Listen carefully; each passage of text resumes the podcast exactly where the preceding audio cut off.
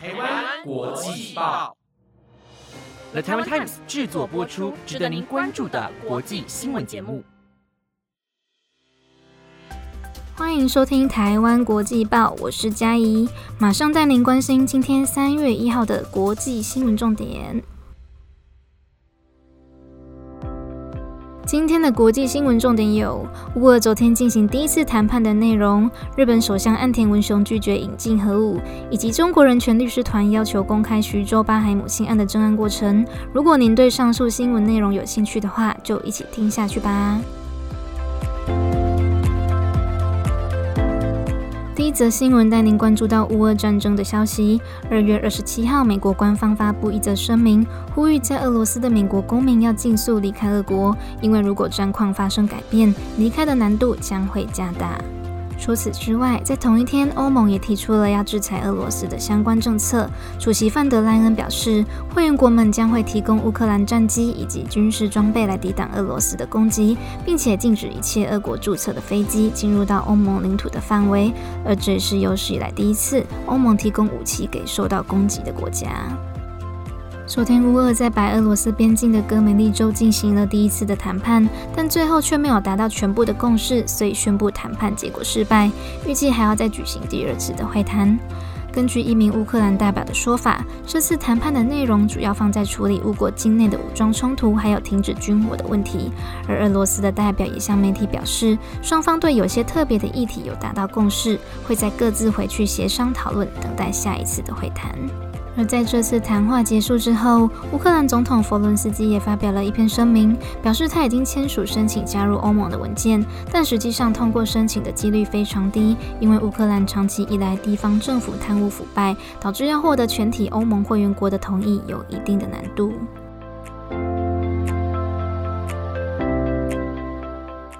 接着带您关注到日本还有韩国的消息。日本首相岸田文雄二月二十七号在国会发表一篇声明，表示他将会坚持非核的三原则，以及北韩又再度发射一枚飞弹。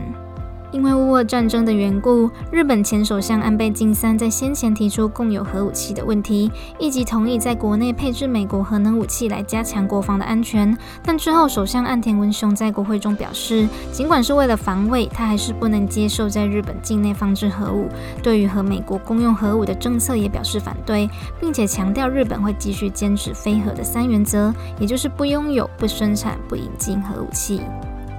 接着是南韩军方在二月二十七号侦测到北韩发射的一枚飞弹，北韩却表示这是为了要开发卫星侦察系统。军事侦察卫星跟极音速武器的发展都是领导人金正恩的重要国防之一，因为侦察卫星可以让北韩在私下进行洲际弹道飞弹测试，进而逃过国际上禁止发射飞弹的禁令。根据南韩媒体的报道，北韩是从平壤附近的一座国际机场发射飞弹，推测型号可能是属于中程弹道，而这也是北韩今年发射的第八枚飞弹了。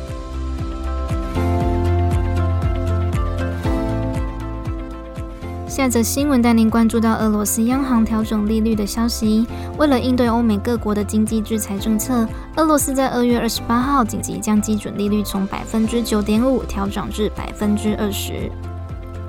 为了防止卢布大幅贬值以及通货膨胀情况加剧，俄国决定采取一系列的措施来拯救国内的金融危机。其中政策包含要求出口公司必须出售百分之八十的外汇收入，还有将基准利率从百分之九点五调整至百分之二十。在同一天，欧洲央行也发表一篇声明，表示俄罗斯联邦储蓄银行在欧洲的金融系统正面临着破产的问题，像是在奥地利以及斯洛文尼亚的子公司都可能面临到无法支付债务的危机。俄国之所以会面对如此庞大的经济危机，是因为在乌俄开启战争之后，西方国家决定要将俄罗斯的几家主要银行踢出环球银行金融电信协会。这个组织牵涉到全球的贸易、外汇以及投资等等的重要经济活动，所以一旦被切断联系，就会对国内的经济造成严重的伤害。因此，俄国可以说是面临到十万火急的状况。同时，这也是乌俄冲突爆发以来最具有毁灭性的一次经济制裁。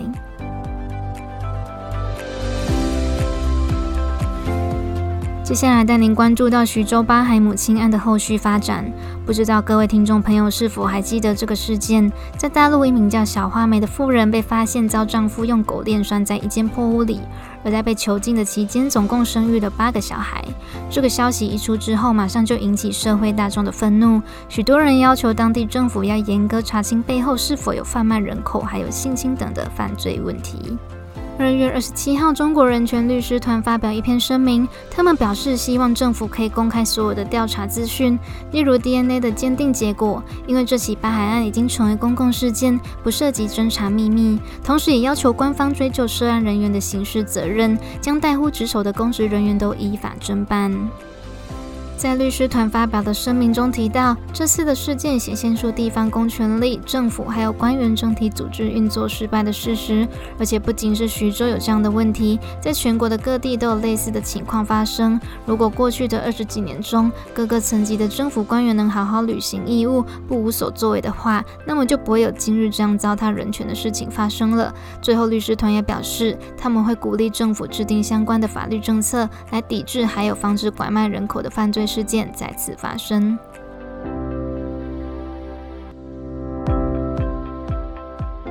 接着带您关注到科技的消息：日本丰田汽车一家零件供应商疑似遭到骇客攻击，所以全国工厂宣布停工一天。以及苹果将会推出一款二十寸可折叠的荧幕装置。日本丰田汽车在昨天表示，他们会在三月一号，也就是今天，暂停国内全部工厂的运作，因为一家零件供应商遭到骇客入侵，导致管理零件的系统失灵，无法正常运作。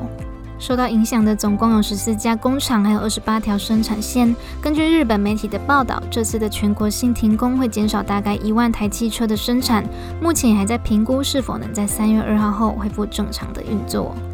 接着是苹果正在开发一项全新的产品。市场研究机构的创办人罗斯扬曾经表示，他们即将要开发一款结合 iPad 跟 MacBook 的二十寸全荧幕装置。这款产品会配备双荧幕的显示器，如此一来就可以省下键盘还有触控板的空间。打字以及操控滑鼠的动作，则是透过触控荧幕的方式执行。这与目前只有单面荧幕的 MacBook 有很大的差别。虽然距离产品的量产可能还要好几年的时间，但它非常常。期待看到最终的成果。以上就是今天的所有内容。在最近这礼拜，因为乌俄战争的缘故，所以社群媒体上有蛮多都是负面的消息。那如果你是情绪比较敏感的人，心情可能或多或少都会受到影响。所以我想跟大家分享一些舒压的方法。第一个就是你可以到外面去散步走走，因为身体动一动的话，心情就会比较放松。再就是去吃好吃的东西，美食就是可以疗愈人心嘛。最后一个就是我觉得看展览也蛮不错的，像是台北还有高雄都有一个展览叫做《会动的文艺复兴》，它里面有结合很多文艺复兴时期的知名画作，像是米开朗基罗还有达文西的作品都在里面。而且它里面很特别，是它是沉浸式的体验哦，就是让你涌入艺术的怀抱。我觉得蛮特别的，推荐给大家。希望大家都有着美丽的心情。感谢各位听众的收听，我们下期节目见，拜拜。